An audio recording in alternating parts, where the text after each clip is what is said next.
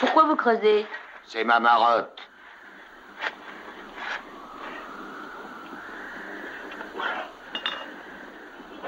C'est pour l'enterrer que vous faites un trou. C'est pour trouver de l'or, pauvre conne.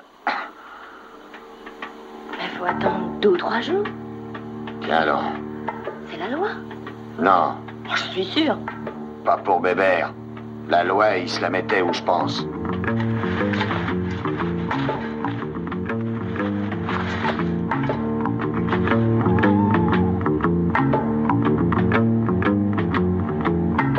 À tous, vous écoutez France Culture et c'est la quatrième et avant-dernière journée de la grande traversée Roman Polanski, une grande traversée qui nous permet d'explorer entre archives, tables rondes et documentaires la vie et l'œuvre du cinéaste, des émissions à podcaster pendant une semaine ou à écouter en ligne pendant un mois sur franceculture.com.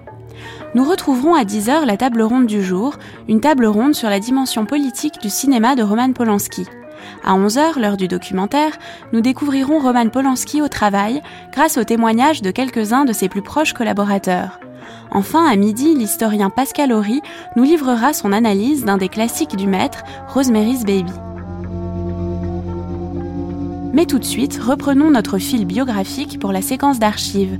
Chapitre 4, Los Angeles, clap de fin.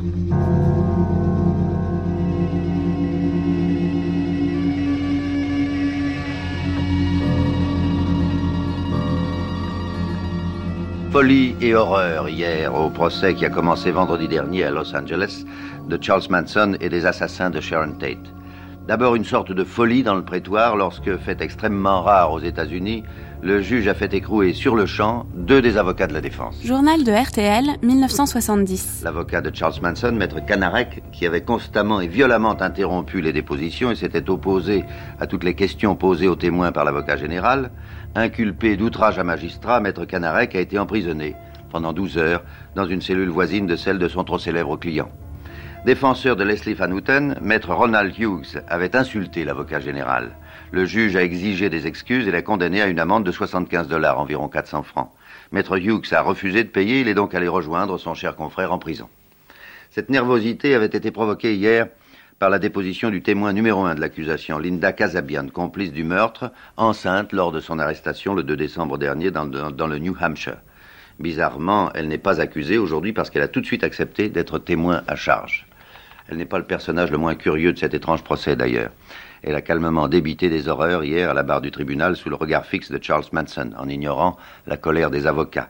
Elle a raconté son arrivée au ranch maudit il y a un an, moins d'un mois avant les sept assassinats, sa soumission totale, y compris bien sûr la soumission sexuelle, au demi-dieu Manson, dictateur de la famille, entre guillemets, les viols, les orgies organisées, et puis l'expédition sanglante pour laquelle elle est partie, vêtue de noir comme tous les autres, et armée d'un couteau. Elle a fini par sangloter tout de même en donnant des détails horribles qu'il m'est impossible de vous répéter. Charles Manson est coupable, directement ou indirectement, de huit meurtres commis sans raison. Cette phrase accusatrice, ce n'est pas un magistrat au procès de Los Angeles qui l'a prononcée, c'est M. Richard Nixon. À Denver, dans le Colorado, le président des États-Unis s'était arrêté lundi après avoir passé dix jours de vacances à San Clement, en Californie.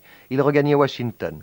Au cours d'une réunion rassemblant 200 représentants du ministère de la Justice dans les 50 États américains, Richard Nixon a prononcé trois discours, et c'est dans le troisième qu'il a évoqué le procès Manson face aux caméras de la télévision américaine.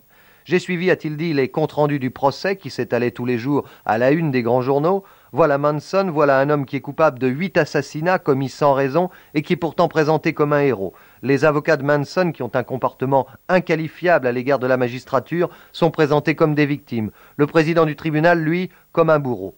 Face à la tempête soulevée dans l'opinion publique par cette déclaration, Richard Nixon a essayé d'en limiter la portée un peu plus tard en disant notamment Je n'avais pas l'intention de formuler des jugements sur la culpabilité ou l'innocence des accusés. Je sais bien que dans cette affaire, tous les faits ne sont pas connus.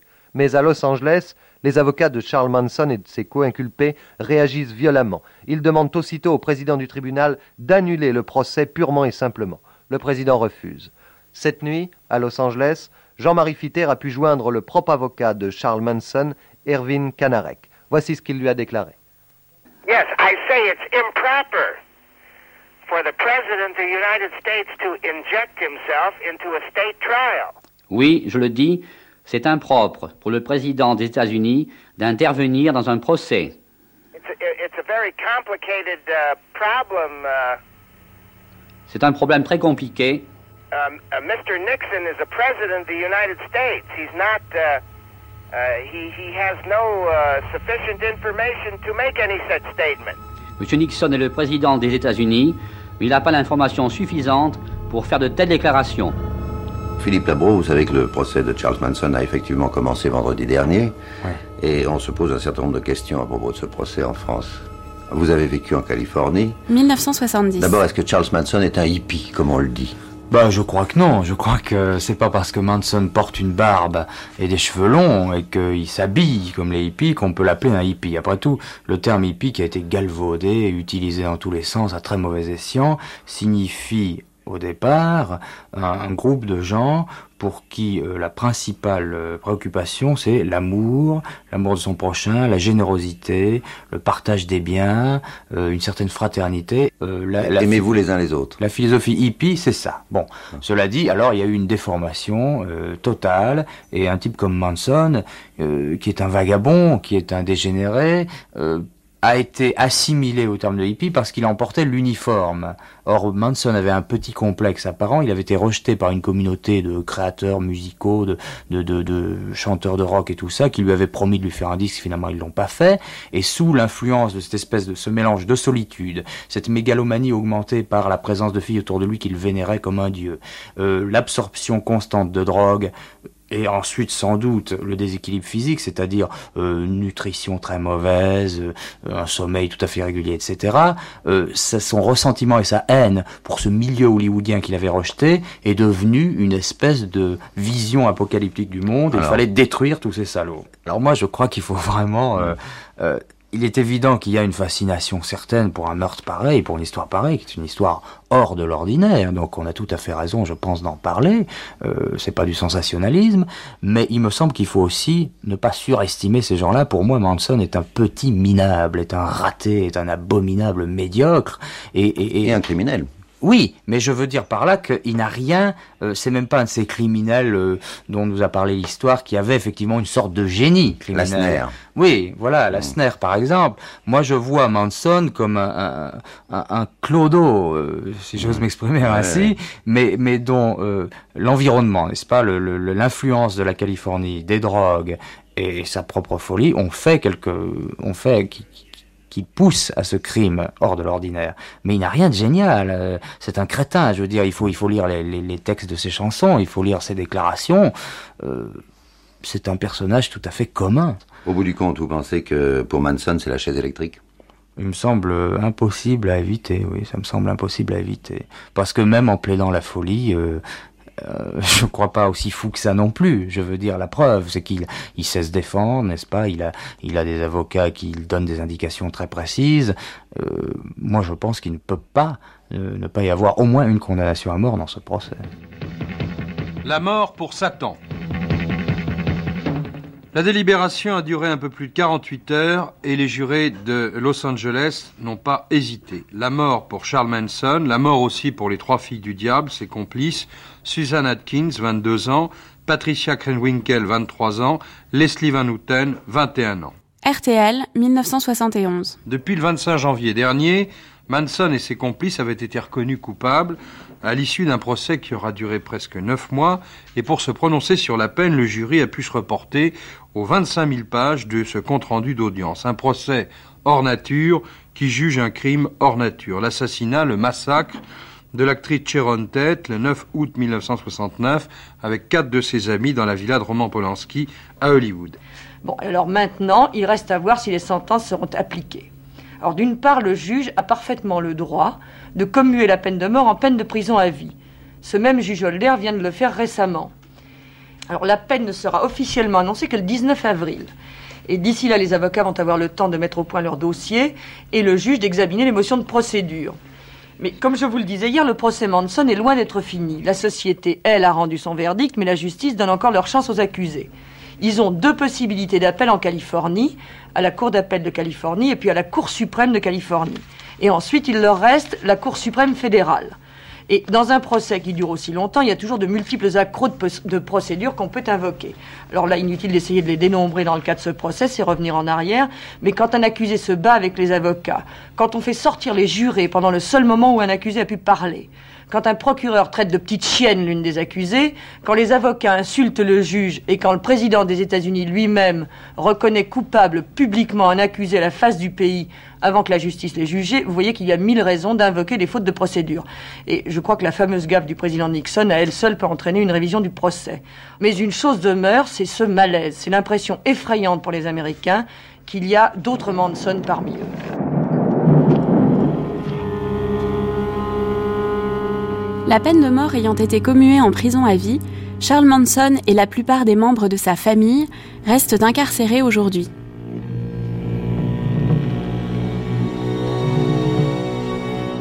Roman Polanski se remet au travail et tourne en Angleterre et avec des acteurs inconnus du grand public une adaptation de William Shakespeare.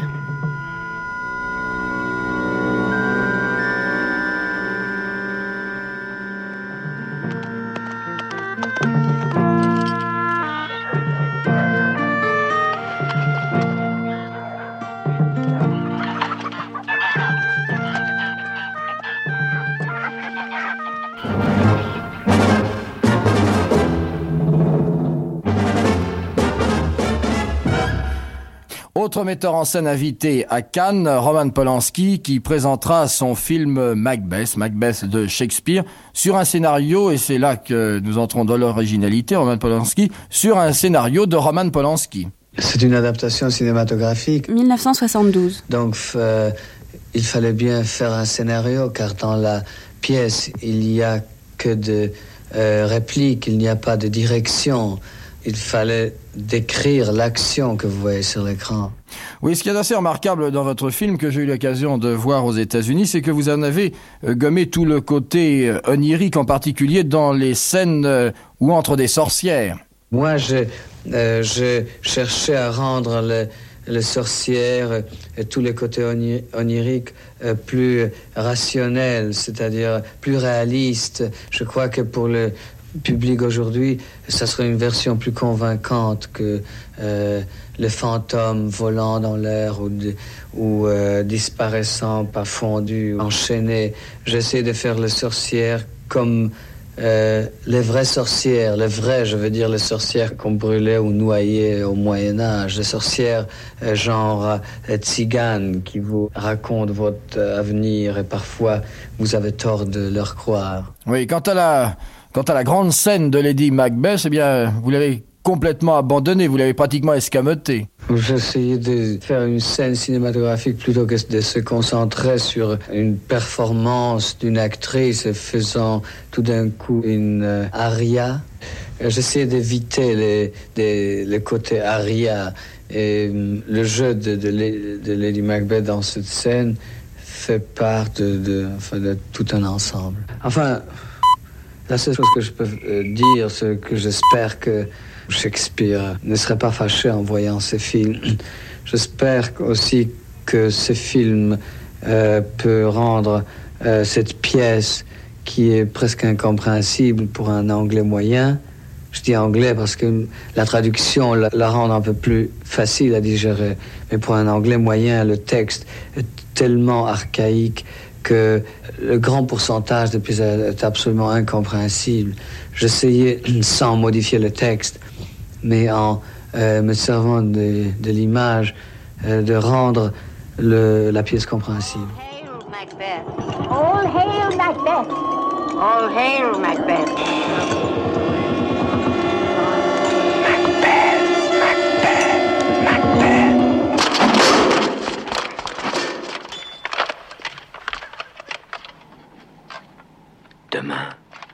Et demain, et demain, se glisse à petits pas de jour en jour, jusqu'à la dernière syllabe du temps relaté.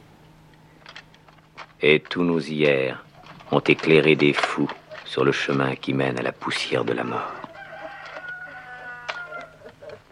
La vie n'est qu'une ombre en marche, un pauvre acteur qui s'agite et fait la roue sur la scène pendant une heure et qui disparaît.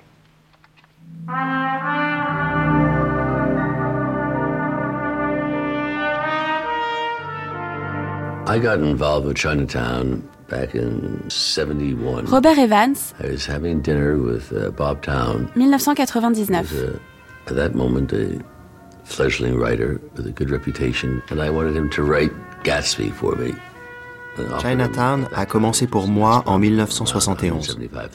Je dînais avec Robert Town, un jeune scénariste réputé.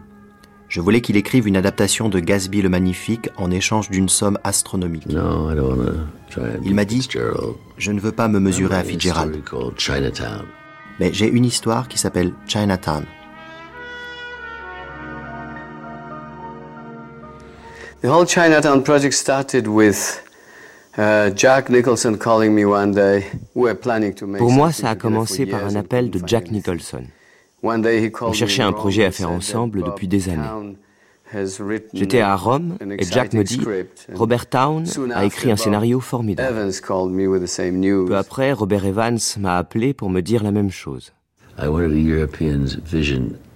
Je voulais une sensibilité européenne pour cette histoire. Les Européens voient les États-Unis différemment.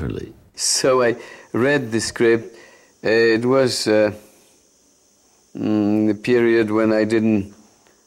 J'ai lu le scénario. À l'époque, It je n'avais pas très envie de revenir à Los Angeles.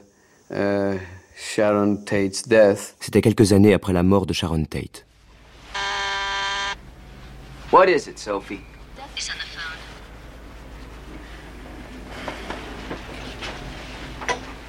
Yeah, Duff, where are you? Okay, slow down. Where are you? Okay. Echo Park. Water again.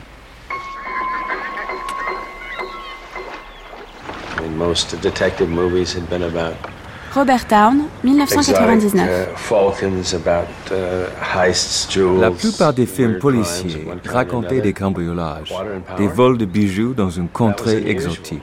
L'eau et l'électricité, ça, c'était un sujet inhabituel. I think a story of a private eye in Marlowe's style has to be told. Um, Une histoire de détective dans le style Marlowe doit être racontée de façon absolument subjective. Tout est vu et entendu par le personnage que joue Jack Nicholson. Quand on le frappe à la tête et qu'il s'évanouit, il y a un noir. Quand il revient à lui, on voit Faye Dunaway. C'est vraiment comme dans un roman de Raymond Chandler.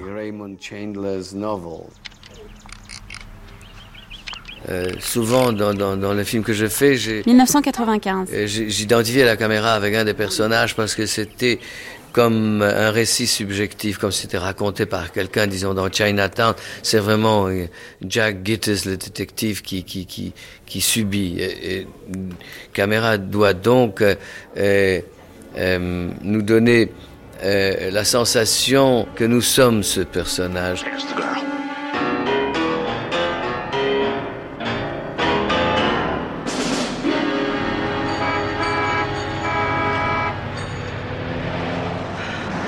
Bob, in those days, wanted a, a happy ending. He wanted the girl to survive and uh, Cross to die. I was absolutely adamant that she has to die at the end if the film has to have any kind of meaning. Bob, à cette époque, voulait une fin heureuse. Il voulait que la fille survive et que Cross meure. J'étais absolument formel. Elle doit mourir à la fin pour que le film ait le moindre sens. Nous nous sommes disputés et même séparés avant d'avoir écrit une scène finale. Pendant le tournage, le scénario n'avait pas de fin.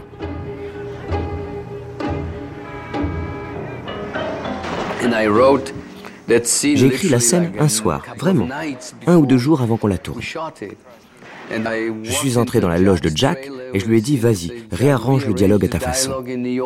Jack a pris la scène et il a commencé à changer quelques mots, à en barrer d'autres. Le résultat est ce que vous voyez aujourd'hui à l'écran? The. This is Noah Cross. If you don't know Evelyn's father, if you don't know, he's the bird you're after, Lou. I can explain everything, but just give me five minutes. That's all I need. He's rich. Do you understand? Shut up! Get away with anything.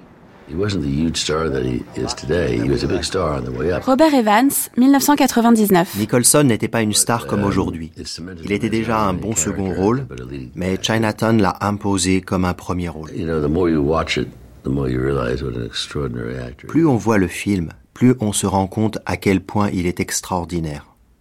C'est facile pour vous de, de diriger quelqu'un comme Jack Nicholson, qui est quand même un ami?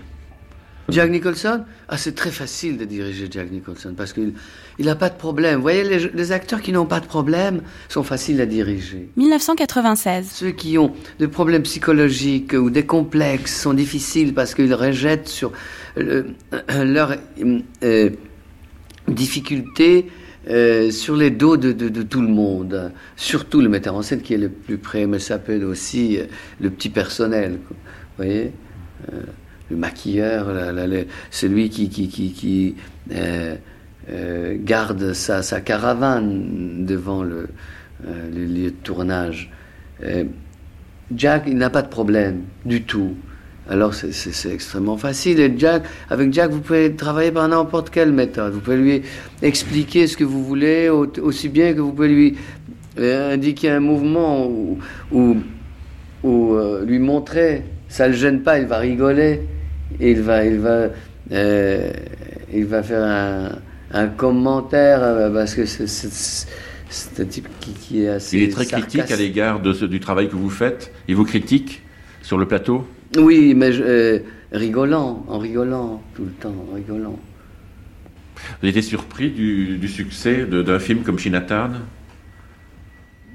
euh, Surpris, vous savez, j'imagine toujours que mon film aura euh, beaucoup de succès une fois sorti, donc euh, je suis jamais surpris quand ça marche pas, je suis plutôt surpris quand ça marche. Et je suis jamais surpris quand ça marche, je suis plutôt surpris quand ça ne marche pas. Et ça me semble naturel que ça marche parce que vous savez, on se fait toujours tous des illusions. Et, et lorsque et, elle, euh, elle, elle, elle, se désintègre devant nos, nos yeux, c'est là où il y a la, grande surprise. Mr. Gittys? Yes. Do you know me? Well, uh. I think I would have remembered. I... Have we ever met? Well, no. Never? Never. That's what I thought. You see, I'm Mrs. Evelyn Mulray. You know Mr. Mulray's wife? I wanted Faye Dunaway from the start to play Evelyn. J'ai toujours voulu Faye Dunaway pour le rôle d'Evelyn. Les gens pensaient plutôt à Jane Fonda, mais pour ma part, je voyais Faye dans le rôle.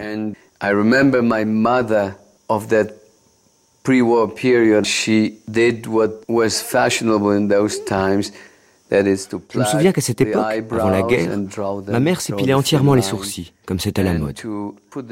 Elle les redessinait au crayon et elle dessinait ses lèvres au rouge en forme de cœur. Je voulais ce look pour Faye.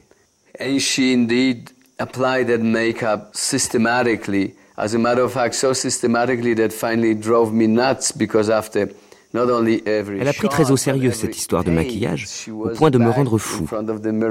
À chaque plan, et même à chaque prise, elle se redessinait les lèvres et les sourcils, et se remettait de la poudre.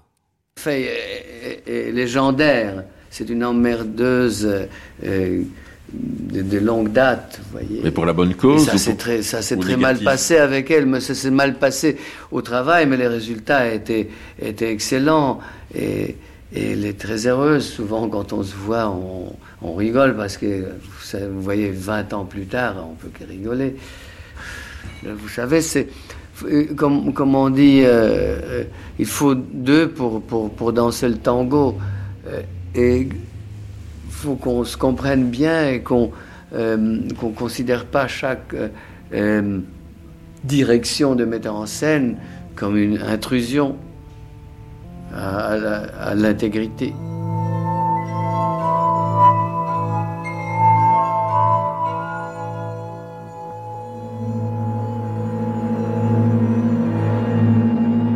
Tu te souviens euh, quand on avait regardé la, la, toute la nuit de Polanski affilée? Et tu te rappelles, le locataire, il, il, il avait sauté deux fois par la fenêtre. Les Nuits magnétiques, 1995. Eh bien, en fait, c'était un, homme qui cherchait à avoir une, un appartement. Et il a eu un appartement. Il y a une femme qui s'était suicidée juste avant. Dans le même appartement? Ouais, et elle avait sauté par la fenêtre. Et alors lui, il avait ça, il avait, acheté cet appartement et tous les gens de l'immeuble essayaient de le faire passer pour, pour elle. Quand il allait au café, il demandait un paquet de gitanes, il leur donnait des Marlboro parce qu'elle fumait des Marlboro. Il demandait un café, il leur donnait, euh, il leur donnait un chocolat et il disait ah vous êtes assis exactement au même endroit où elle, elle était assise. Et puis à un moment, ah ouais, parce que c'est angoissant et tout. Puis après, lui, il trouve, enfin la nuit, on lui a arraché une dent. Enfin, il avait vu qu'il y avait un trou dans le mur et il y avait une dent à l'intérieur. Et la nuit, on lui a arraché une dent, il s'est réveillé en sang. Il a été voir dans le trou du mur, il y avait deux dents. Et, euh, et après, il se déguisait en femme et tout. Il se faisait vraiment. Il, il, est devenu fou. Il se rendait. Il, se faisait passer pour elle et tout. Et il a sauté par la fenêtre. Et après, euh, les gens. Comme elle. Ouais, exactement comme elle, au même endroit et tout, ouais. Il venait de refaire la verrière où elle avait sauté. Et après, les habitants, ils ont dit Oh, calmez-vous. Ils mettaient une couverture, lui, il croyait que c'était un filet. Il voyait des gens qui lui tendaient un paquet de Malboro. Alors après, il est remonté dans sa chambre et il a ressauté. Ah oui, je me rappelle. Et même à un moment, il est. sauté deux fois. Ouais, et même à un moment, il est dans sa chambre et il y a un ballon qui rebondit. Et le ballon, il se transforme en tête avec des cheveux et tout, tout d'un coup. ça fait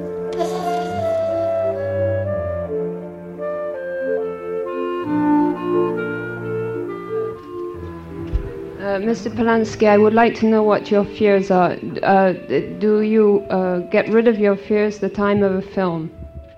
My only fears are press conferences. Ma seule peur est une conférence de presse. Seriously. Sérieusement, euh, le, enfin, vous parlez à propos de ces films, c'est un film plutôt sur l'angoisse, pas sur la peur. Euh, le, le, personnage du film, c'est un angoissé, c'est pas, c'est pas euh, quelqu'un qui manque de courage. Euh, moi, par exemple, je manque de courage pour me balancer du troisième étage, mais je suis pas angoissé. Roman Polanski et Gérard Bache, 1976. Mais moi, mon idée, c'est que dans ce film, le, moins fou de tous, c'est le héros principal. Je sais pas ce... Oui, mais enfin, lui, il y, a, le côté, vous savez... Oui, enfin... Il semble, les autres semblent plus, plus fous que lui-même, si vous, si vous réfléchissez, si vous analysez un peu. Euh, les autres qui semblent plus fous, mais je crois que euh, c'est le, le, côté subjectif, justement, parce que le film est vu par par les, les yeux de Trelkowski. Je ne sais pas si c'est lui le héros, mais euh, l'histoire est racontée par, euh, par lui. C'est très subjectif.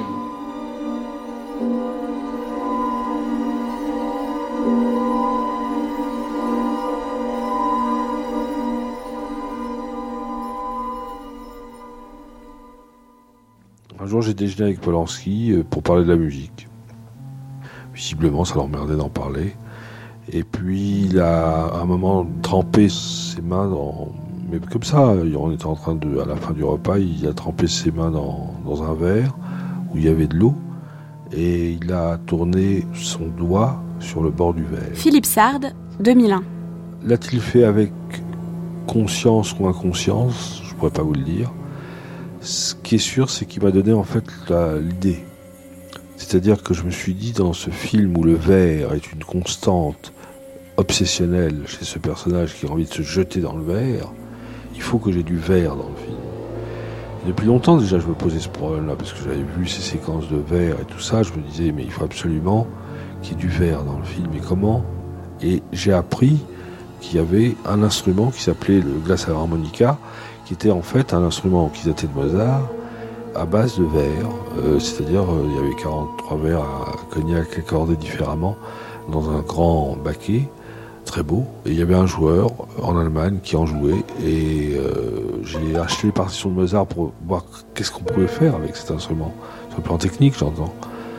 Et je me suis aperçu qu'on pouvait faire quand même pas beaucoup de choses, mais pas mal de choses, puisque Mozart avait écrit des choses pour lui. Donc on pouvait écrire des mélodies, on pouvait écrire certains accords, pas trop éloignés, enfin avec une technique un petit peu bon. Euh. j'ai utilisé cet instrument. Alors, euh, certaines personnes ont cru que c'était un synthétiseur. Non, c'était la musique du locataire. Il n'y a pas l'ombre d'un synthétiseur dans cette musique tout est, ce sont des instruments acoustiques parce que justement, c'était le grand trou noir dans la musique du locataire, ça aurait été de mettre du synthétiseur. Finalement, quand j'ai commencé à monter les films, on a essayé d'établir les séquences où on voulait la musique. Par conséquent, on a trouvé que la musique collait pas du tout là où on pensait à la mettre, mais euh, dans, dans deux endroits tout à fait euh, inattendus. Il y, avait une, une chose qui, dont nous étions tout le temps certains et que nous, que nous avons voulu beaucoup souligner avec euh, la musique, c'était le thème de la solitude du personnage.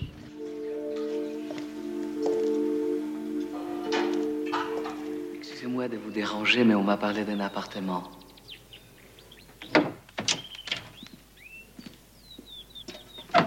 C'est bien dans cet immeuble, n'est-ce pas? Qui vous a dit ça? Un ami à moi. Enfin, une relation, disons. La porte. Il s'agissait d'un petit deux pièces, n'est-ce pas Vous croyez que j'ai pas autre chose à faire? Il y a vraiment des gens qui prennent les concierges pour des esclaves. Pas moi, pas moi, je vous assure. Ça vous arrange si je repasse un peu plus tard? De toute manière, il faudra parler avec Monsieur Z. Moi, je peux seulement vous faire visiter. Je ne veux pas abuser de votre temps, mais si cela était possible, et si je peux me permettre de vous offrir un petit dédommagement pour votre peine, ce qui est bien normal. Mais c'est un joli petit toutou que vous avez. Tu t'appelles Mirza, hein? Pierre euh, Giffroy, racontez-nous comment est né le décor, le célèbre décor du, locataire. Bah, il est né euh, d'une drôle de façon. Finalement, un jour, on m'a téléphoné de Los Angeles. 1996. Je ne savais pas pourquoi d'ailleurs. Et euh, j'ai eu quelqu'un qui m'a dit, bah, écoutez, ça vous intéresse, allez lire le, le, locataire imaginaire. J'ai trouvé le roman. Alors je suis allé, j'ai trouvé le livre de Topor, hein, et juste à côté de chez moi d'ailleurs. Et je l'ai lu, j'étais enthousiasmé parce que c'était un petit peu ma vie, hein. c'était un petit peu mon enfance. Euh, j'habitais dans le 6e arrondissement, mais, j'avais des cousins, enfin des, des, des, oncles et tantes qui habitaient dans le 11e arrondissement, où il a fallu Méricourt. Et je ne sais pas si vous connaissez, mais c'était assez euh, sinistre, je dois dire. Immeuble troisième, au troisième étage, vous voyez, vue sur rue et vue sur cour tout ce qui me hantait un petit peu, ça m'avait toujours frappé parce qu'on souffrait de cette vie-là à l'époque. Étant enfant, vous savez, ça m'avait beaucoup marqué. Alors, quand j'ai lu le, livre de Topor, j'ai trouvé que c'était vraiment, il fallait que je le fasse, que c'était pour moi, absolument. J'y tenais énormément, et j'ai pu donc le réaliser. J'ai réalisé un petit peu un, après, j'ai pu penser, vous voyez, c'était fait, le décor a été fait, on a fait le film, et ça m'a soulagé d'un souvenir qui, était pénible. Vous allez trop vite, là. Ah oui, excusez-moi. Bon. Alors, vous construisez l'immeuble. Oui. C'est ça, je construis l'immeuble, et aussi, euh, enfin, ce qu'il y a dedans, la concierge, la, le, rez-de-chaussée, on trouve la concierge, c'est plus ou moins à Cariat, après premier étage, deuxième étage. Le propriétaire habite au premier souvent, euh, et puis les, autres, les locataires habitent au deuxième, troisième ou quatrième étage. Donc tout ça, euh, je, dois vous dire que j'ai j'ai joué un petit peu comme sur un violon. On devine des bruits, il, se passe des vies qu'on ne voit pas du tout, vous savez. On ne voit pas les gens, mais ils font des bruits. On imagine beaucoup de choses. C'est la, la vie enfin, de tous les jours, au fond, euh, si on est attentif. La maison hantée. La maison toutes maisons, toutes les maisons sont hantées. Hein. Ce genre de neurose euh, est typique pour chaque grande ville, pour chaque euh, grande communauté urbaine. Euh, mais le livre, le roman au départ, c'était un livre français situé à Paris, et c'est pour ça que je l'ai tourné ici. Il y a bien sûr un côté additionnel, je dirais que maintenant je peux, où je connais pas mal de capitales, parce que j'ai vécu beaucoup à l'étranger, je dirais. je dirais que les Français sont plus xénophobes que les autres. Donc ça ajoute un peu à la solitude du personnage, à sa timidité à ses problèmes. There, is, there are two sequences that seem quite important in your film about uh, nationality naturalization. Was this not to cut short any discussion and to announce once and for all that you are French?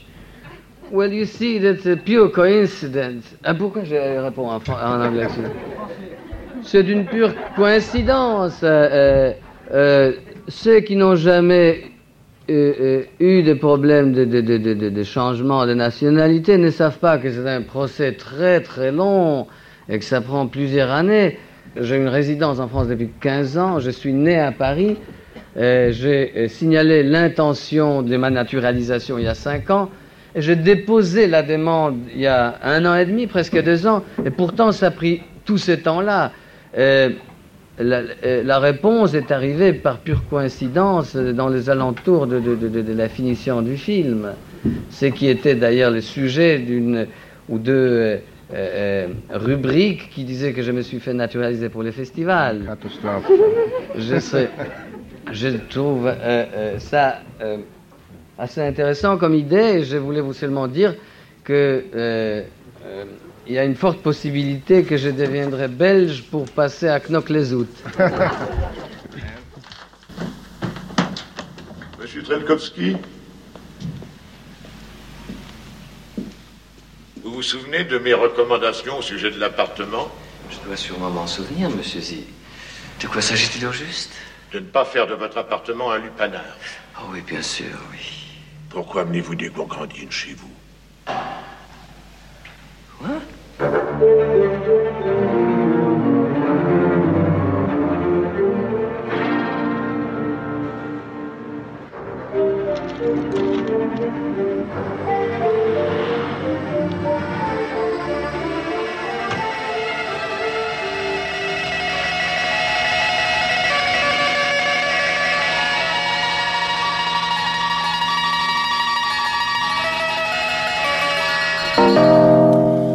À Los Angeles, le cinéaste Roman Polanski vient d'être arrêté par la police. Il est accusé du viol d'une petite fille de 13 ans qui se trouvait au domicile de Jack Nicholson. Roman Polanski a été relâché après le versement d'une caution de 2500 dollars. Procès Polanski aux États-Unis, le metteur en scène de Rosemary's Baby reconnaît avoir eu des relations sexuelles avec une mineure. Interactualité, 1977. Au mieux, Roman Polanski risque l'expulsion des États-Unis. Au pire, de 1 an à 50 ans de prison. Verdict attendu ce soir au procès de Roman Polanski en Californie. Le cinéaste qui est accusé de viol risque au bas mot 50 ans de prison.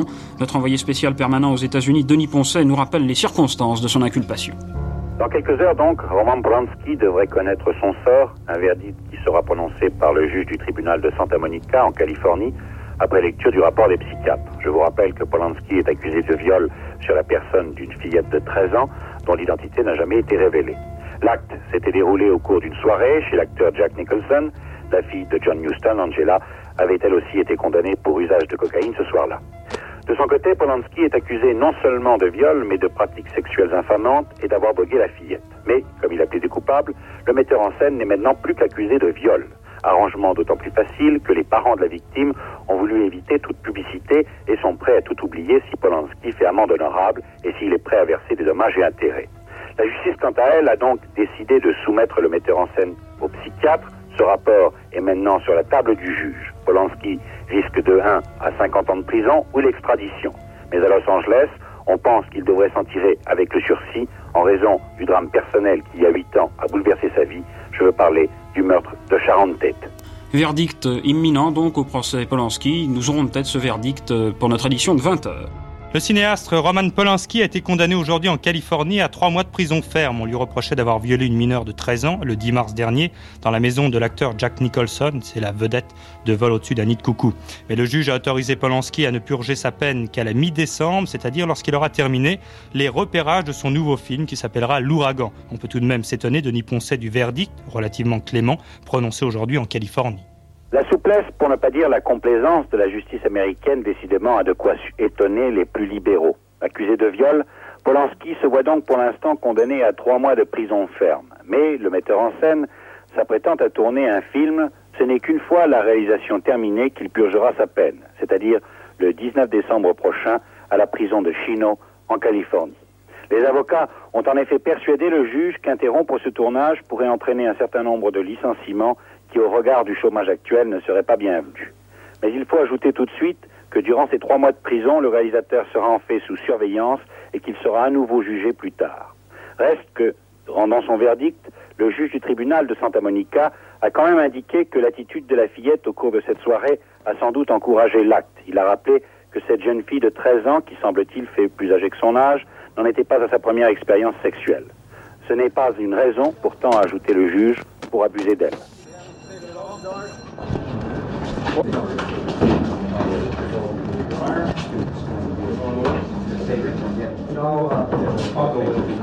Polanski, do you have any statement at all regarding this 90-day psychiatric suspend that you're covering for right now? No statement whatsoever. What are your immediate thoughts right now? He felt, and he, as properly he should, that he had lived up to his obligations in the case. He admitted his guilt. Douglas Dalton, 2007. Been imposed, and now it was over, and he could go on with his life. Il considérait, et il avait sans doute raison, qu'il avait rempli ses obligations dans cette affaire. Il avait admis sa culpabilité, il avait accompli la sentence. Et voilà, c'était fini, et sa vie pouvait recommencer. Between the time that the judge agreed that the 90-day diagnostic study be his sentence, there had been lots of news media reports very critical of the judge. Roger Gunson, 2007. it appears that Mr. Polanski will be walking away from a rape after just serving 42 days uh, is going to be embarrassing to the judge and he needs to overcome it. Depuis le moment où le juge avait accepté que sa peine consiste en un emprisonnement de 90 jours pour diagnostic psychiatrique, il y avait eu beaucoup d'articles et de reportages très critiques pour le juge.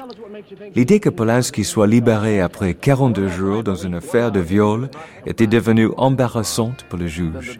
Il a voulu s'en dépêtrer. He skipped the country early yesterday, only hours before he was to be sentenced for illegally having sex he with had given her champagne and a quaalude. He has told a friend here his refrigerator is full and he does not intend to leave. Après un entretien entre son avocat et le juge Rittenband, où il apparaît qu'on risque de le renvoyer en prison, Roman Polanski décide de quitter les États-Unis. Il atterrit à Londres le 1er février 1978 et gagne vite Paris.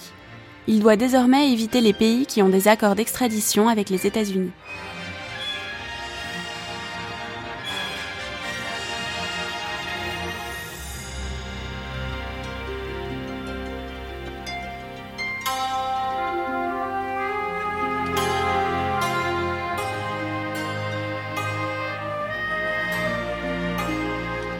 Au Festival de Cannes, aujourd'hui, l'événement n'était pas sur l'écran, mais dans la salle. Roman Polanski, le cinéaste maudit, tenait une conférence de presse, la première depuis trois ans. Trois ans de silence et de scandale, mais Polanski semble s'être assagi. Il a annoncé qu'il rentrerait aux États-Unis en octobre et qu'il se soumettrait à la justice américaine qui va sans doute le condamner pour une sombre histoire de viol et de drogue. 1979. En attendant, Polanski vient de tourner un nouveau film, Tess, avec dans le rôle principal Anastasia Kinski, la fille de Klaus Kinski, un film à la gloire du romantisme, comme l'explique Polanski au micro de Sophie Dumoulin.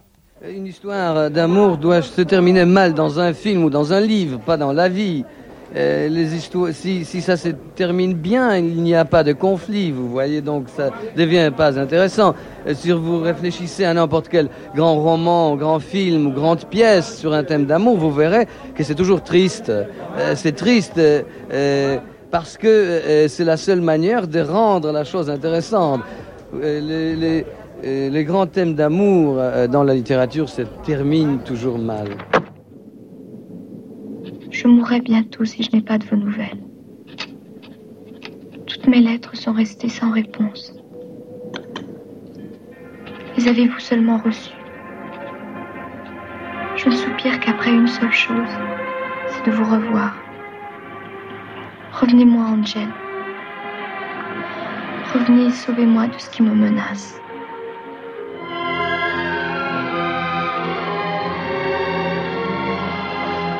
J'habitais à l'époque près de l'Étoile, rue Beaujon, et un jour à minuit, on sonne à ma porte. C'était Roman qui venait me présenter Nastasia Kinski. Et le fait qu'elle soit une inconnue n'était pas. Euh, c'était un film de Polanski. Hein. Claude Berry, 1999. Et j'ai été ébloui par sa beauté. Et d'ailleurs, quand j'ai vu Nastasia, parce que c'était difficile de trouver l'héroïne qui allait jouer Tess, quand j'ai vu Nastasia, tout de suite, je me suis dit, ça va être formidable. J'ai été très emballé, bien sûr, par elle. I'd done a, a television movie with Wolfgang Peterson that was um, Nastasia Kinski, a big deal in Germany. 1999. And, and for me at the time I was 15. J'avais fait un téléfilm avec Wolfgang Petersen qui avait été un événement en Allemagne. J'avais 15 ans. Roman l'avait vu. Nous sommes devenus amis. Il savait que j'étais très jeune, mais il me traitait d'égal à égal sur le plan intellectuel et à propos de ma carrière d'actrice. Il m'a donné plusieurs livres, et en particulier Tess. Il m'a dit lis-le attentivement, on en parlera après.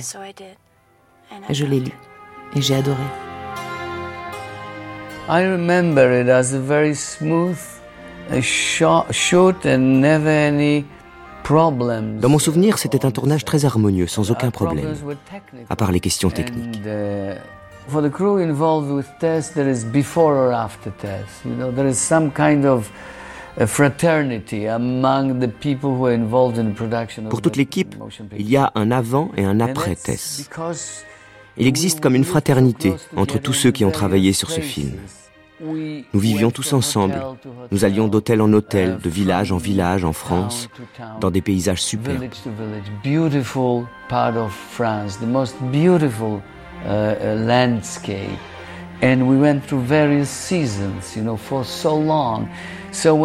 Nous avons traversé de nombreuses saisons. Au moindre problème, chacun était prêt à aider. Il n'y avait aucune plainte, aucun reproche. Polanski n'aime pas beaucoup s'épancher euh, vers les micros. Il a tout de même accepté celui que lui tendait René Quinson et il y a parlé euh, tout d'abord des sorties de Tess. Dans quel pays Tess est-il sorti à ce jour? Il est sorti en Belgique. Seulement en Belgique euh, Avec un grand succès en Suisse. il est aussi sorti en Allemagne. En Allemagne, sans grand succès. malgré son interprète Malgré son interprète, même en dépit de ça, j'ai l'impression que la critique la presse allemande était basée tout, totalement sur les côtés scandales et des relations entre Nastasia Kinski et moi-même. 1980. Est-ce que vous avez l'intention de retourner encore avec elle plus tard? Vous, vous savez, c'est pas comme ça que je fais des films. J'ai un projet, une idée, euh, j'écris souvent le scénario et ensuite j'essaye de, trouver les, euh, les acteurs qui euh, correspond au personnage de ce scénario ou de ce projet. Euh, si j'ai quelque chose pour elle, bien sûr, je, suis un grand enthousiaste de son talent et de sa beauté, mais je fais jamais des films pour un acteur, pour quelqu'un, vous savez que vous, qui êtes français finalement, par naturalisation, vous allez quand même repartir aux États-Unis, je suppose, dès que tous vos problèmes seront réglés là-bas. C'est quand même là-bas que vous trouvez les moyens de vous réaliser complètement. je suis français, pas seulement de naturalisation, mais aussi euh, de naissance. Je suis né à Paris. euh, en ce qui concerne les États-Unis, euh, c'est tout le contraire. J'ai envie d'y retourner pour régler mes problèmes avec la justice. Je n'ai plus envie d'y vivre ni, euh, ni d'y travailler. Euh, je, suis, je me sens vraiment profondément européen. Je me sens bien ici. J'étais toujours convaincu que euh, c'est là où, où, on vraiment jouit de tout ce, qui nous apporte une grande ville. moi, j'aime bien me mettre dans un café, lire un journal, marcher sur les trottoirs Los Angeles est une ville qui n'a pas de trottoir. Vous savez, si vous voulez acheter un journal, il faut prendre une voiture et rouler pendant 20 minutes. C'est un, c'est un endroit idéal pour, pour travailler euh, parce que le, studio, la technologie a atteint les niveaux incomparables. Euh, mais en dehors de ça, il n'y a, vraiment rien. Et que devient ce projet alors des pirates, ce, qui était un très grand projet? Ah. C'est un projet qui est très proche, enfin de mon cœur, je veux dire. Ah euh, euh, malheureusement, il s'est pas fait à l'époque où j'étais en train de les préparer. C'était surtout parce que le film était très coûteux euh, je voulais le faire avec Jack Nicholson. C'était un film qui était plus ou moins dans, le style, qui était pensé d'être dans le style des balles des vampires, si vous voulez. C'est-à-dire une comédie avec du suspense, qui ne demande pas un grand effort de la part du spectateur, qui lui donne le plaisir de, de, de s'effondrer dans son fauteuil. De, il faut espérer alors que ce film se fera. Vous ne pensez pas recommencer à tourner en Pologne? J'aimerais bien faire un film en Pologne un jour. Euh, j'aimerais bien. Je suis allé en Pologne il y a deux ans. Euh, c'était vraiment un, un, voyage sentimental. Euh, j'ai parlé aux autorités polonaises d'un projet, d'un film. J'espère un jour de refaire un film en Pologne. Ça serait extraordinaire, parce que votre vie elle-même est un véritable roman. on pourrait le tourner, ce film, La vie de Roman Polanski. Il vous reste qu'à l'écrire, et puis on va voir.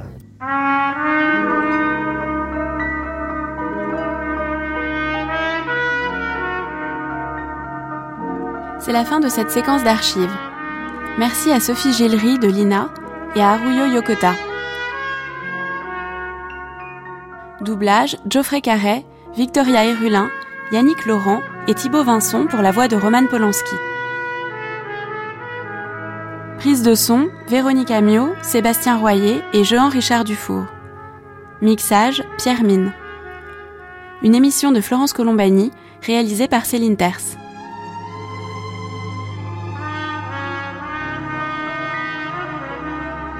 Suite des archives demain, vendredi à 9h06, pour le dernier épisode où nous suivrons Roman Polanski de Paris à Gstaad.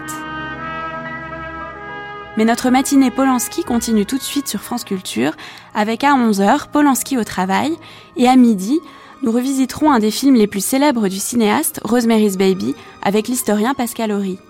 Mais tout de suite, place à la table ronde autour de cette question Roman Polanski est-il oui ou non un cinéaste politique?